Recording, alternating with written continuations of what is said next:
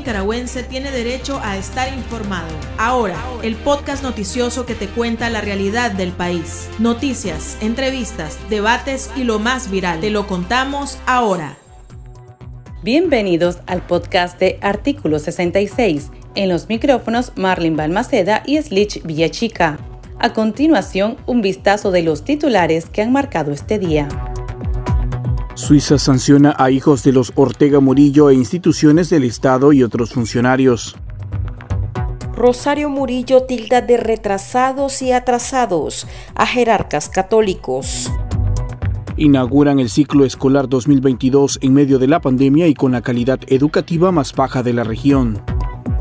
En el pulso, presos políticos sufren depresión, pérdida de memoria y desmayos. Sus familiares urgen atención especializada.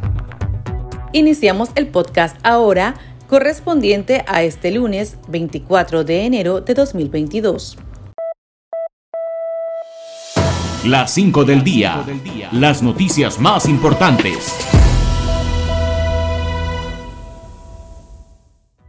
Suiza se unió este día a las sanciones impuestas por la Unión Europea en contra de tres instituciones del Estado y siete funcionarios del régimen, incluidos los hijos de la pareja dictatorial Camila y Laureano Ortega Murillo. El país europeo reitera que los penados son responsables de graves violaciones de los derechos humanos, incluida la represión de la sociedad civil, el apoyo a las elecciones presidenciales y parlamentarias fraudulentas y el debilitamiento de la democracia y el Estado de Derecho en Nicaragua. La lista de sancionados la completan la directora de Telcor, Naima Díaz, los magistrados electorales Brenda Rocha, Cairo Amador y Lumberto Campbell, el superintendente de bancos Luis Ángel Montenegro. Y las instituciones Policía Nacional, el Consejo Supremo Electoral y Telcor.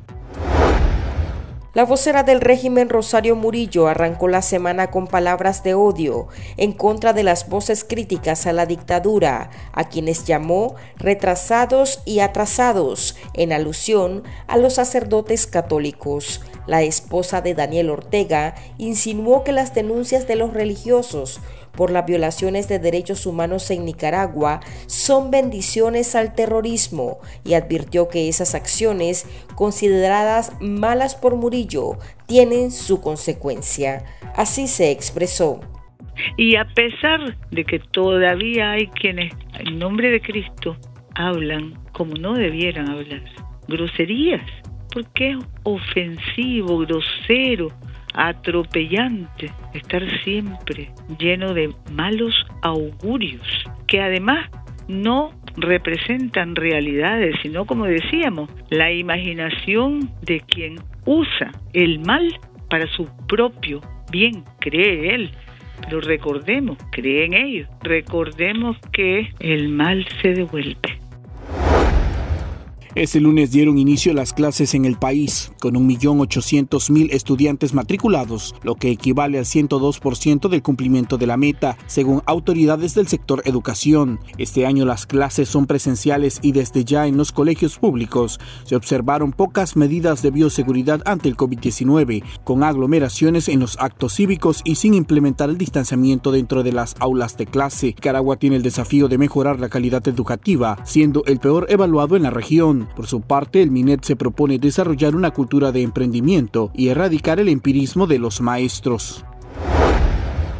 La Organización de Estados Americanos no sabe qué hacer con la crisis de Nicaragua, afirmó el politólogo argentino Rubén Perina, exfuncionario del organismo. En declaraciones a esta semana, el analista recomendó a la oposición nicaragüense gestionar directamente con los cancilleres miembros de la entidad para lograr los votos y aplicar la Carta Democrática Interamericana al régimen de Daniel Ortega. Además aseguró que si hubiese mayor unidad inclusive una sublevación interna, la comunidad internacional estaría mucho más dispuesta a apoyar de diferentes maneras a la oposición.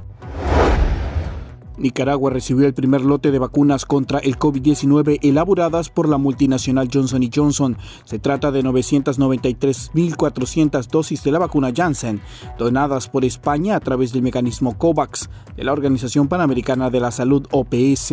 El inyectable es de una sola dosis y tiene una eficacia del 85% según el organismo. Esta es la sexta entrega que realiza España a Nicaragua, convirtiéndose en el principal donante internacional de vacunas con más de 2 2.700.000 dosis regaladas a los nicaragüenses. El pulso. Le medimos el ritmo a la realidad.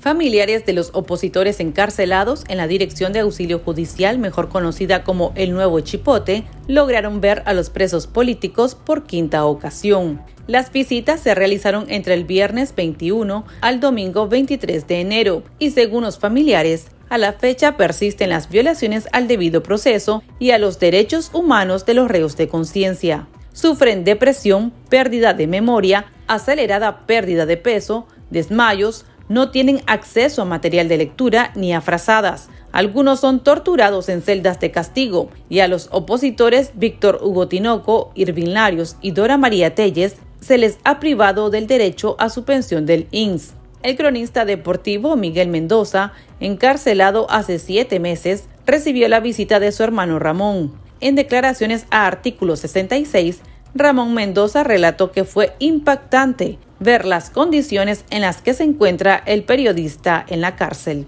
Como es la primera vez que yo lo veo después de siete meses, pues fue impactante pues, haberlo visto. pues eh, Él físicamente está bastante afectado, eh, bastante delgado, que aunque su peso anda entre 72 y 75 libras, ¿verdad? Ahora está pesando 74, pero este, su cara está demacrada, un poco arrugada, su, piel eh, su está bastante eh, reseca y, se le mira pues que la, eh, la pues que no está muy bien, o sea, de salud.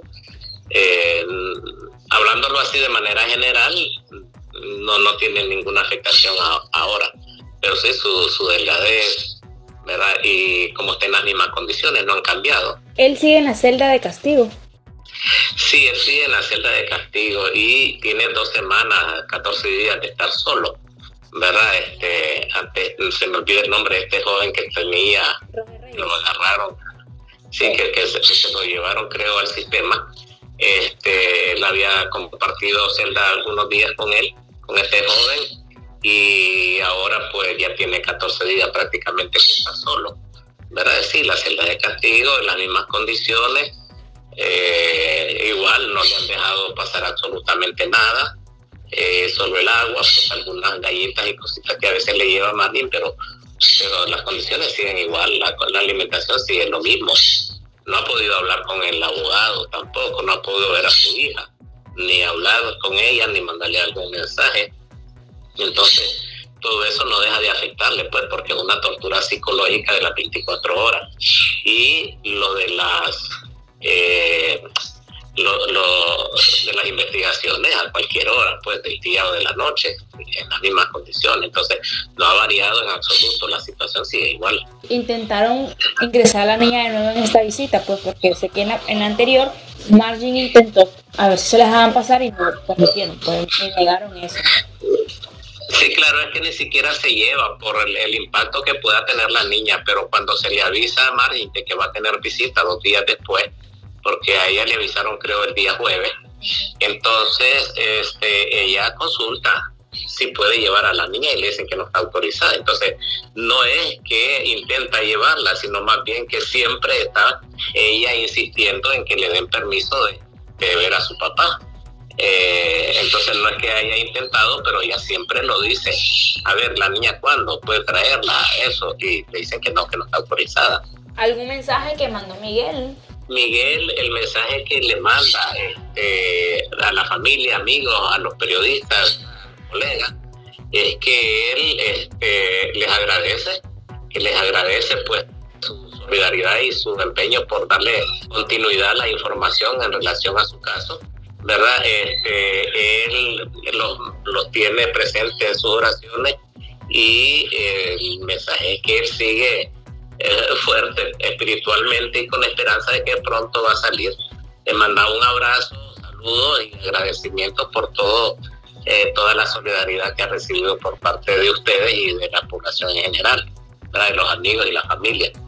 ¿verdad? Este, a él le han dicho que, que se arrepienta, pero él dice que no, que no ha hecho nada en absoluto, por lo tanto no tiene que arrepentirse. Él sigue firme en, su, en, su, en sus ideas porque no ha cometido ningún delito.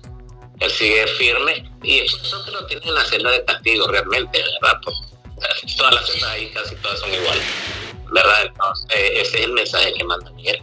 A su vez, el régimen le continúa negando el acceso a una Biblia a los ex aspirantes presidenciales y presos políticos Miguel Mora y Félix Maradiaga.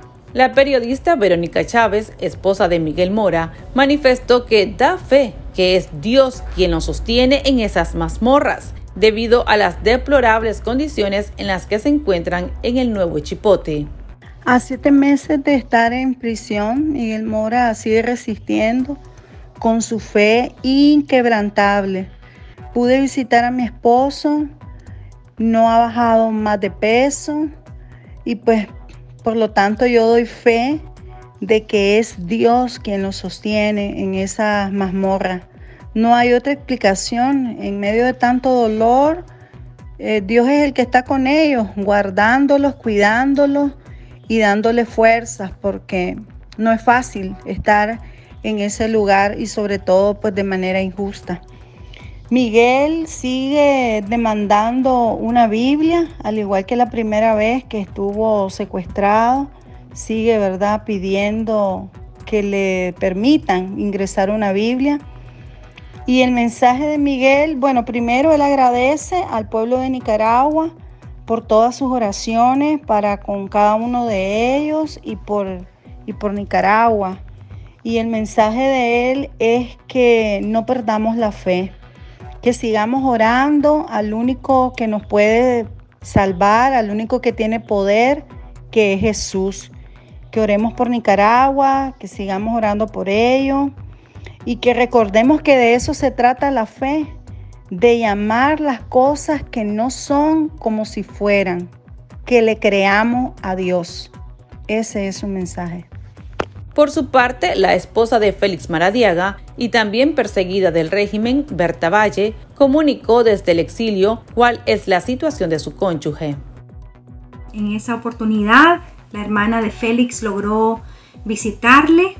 Esta es la primera vez que se nos concede una visita sin tener que esperar más de 30 días, cosa que para nosotros es un gran alivio porque así podemos saber cómo se encuentran nuestros familiares de acuerdo a lo que ella me dijo, Félix continúa siempre bajo las mismas condiciones carcelarias, es decir, su celda está en penumbra, se encuentra acompañado por otro preso político, la cantidad de sol sigue siendo insuficiente, persisten los interrogatorios en ausencia de sus abogados, eh, se les obliga a estar en silencio.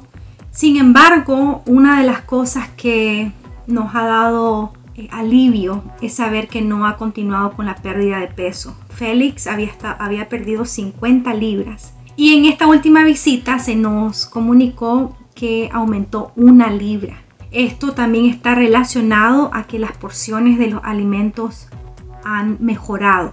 Eh, por otra parte, eh, persiste la violación al debido proceso legal, es decir, los juicios de nuestros familiares siguen estando suspendidos, no hay acceso a la información eh, como debería de ser en el sistema judicial. Es decir, siempre eh, se mantiene esa condición también que para nosotros es muy preocupante porque es como estar en una completa indefensión. A pesar de ello, mi cuñada me comentó que lo encontró muy fuerte espiritualmente, están orando mucho y refugiándose mucho en su fe y es por eso también que una de las demandas que él hace es poder tener acceso a una Biblia, poder tener el acompañamiento eh, de un sacerdote para poder eh, llevar su, su práctica religiosa. Y eso para mí es muy importante de mencionarlo porque también eso representa una violación a su derecho de libertad religiosa y en estos más de siete meses que han estado presos, ninguno de ellos ha podido tener acceso a su práctica de fe. Así que eh, insistimos, ¿verdad?, de, de tener acceso a una Biblia o cualquier libro sagrado para nuestros familiares de acuerdo a la religión que ellos profesen y asimismo tener acceso a lectura, que es un, un derecho que ellos tienen.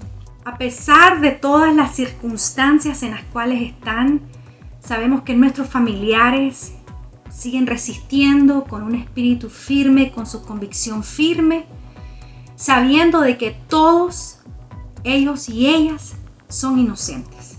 Y Félix mandó un mensaje que voy a leer a continuación que dice así.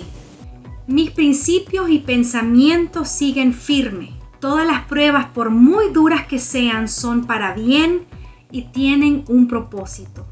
Por eso, desde mi condición de prisionero de conciencia, anhelo que ningún nicaragüense sea privado de su libertad por pensar diferente. Fuerza y fe. Y además de este mensaje, Félix invita a todos los nicaragüenses a leer un texto escrito por el doctor Martin Luther King Jr., que fue redactado el 16 de abril de 1963 y es denominado como la Carta desde la cárcel de Birmingham. Y este documento fue hecho precisamente durante un contexto muy difícil por el movimiento de los derechos civiles en Estados Unidos.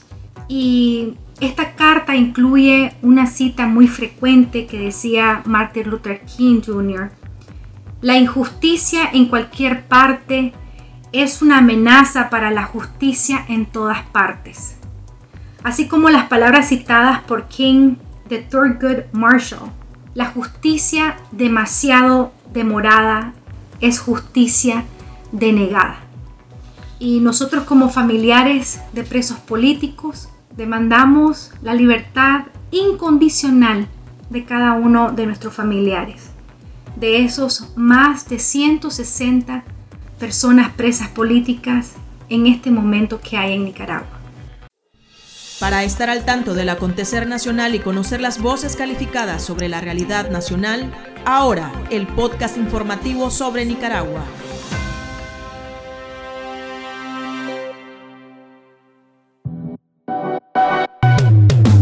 Tendencias, la viralidad de las redes sociales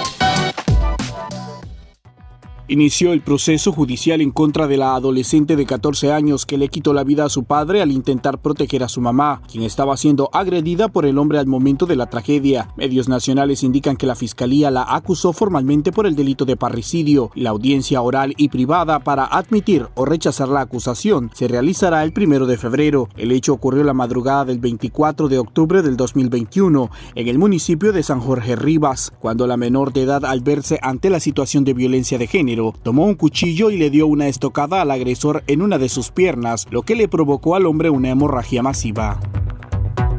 Aquí termina el episodio de ahora de Artículo 66. Continúe informándose a través de nuestro sitio web www.articulo66.com. Síganos en nuestras redes sociales. Nos encuentra en Facebook, Twitter e Instagram y suscríbase a nuestro canal de YouTube. Hasta la próxima. La información veraz y de primera mano está ahora. No te perdás el podcast noticioso que te cuenta la realidad del país. Compartí y pasa la voz.